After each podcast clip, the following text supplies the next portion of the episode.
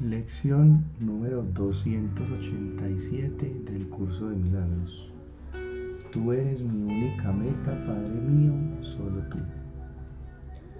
¿A dónde querría ir sino al cielo? ¿Qué podría sustituir la felicidad? ¿Qué regalo podría preferir a la paz de Dios? ¿Qué tesoro, qué tesoro querría buscar, hallar y conservar que pudiera compararse con mi identidad?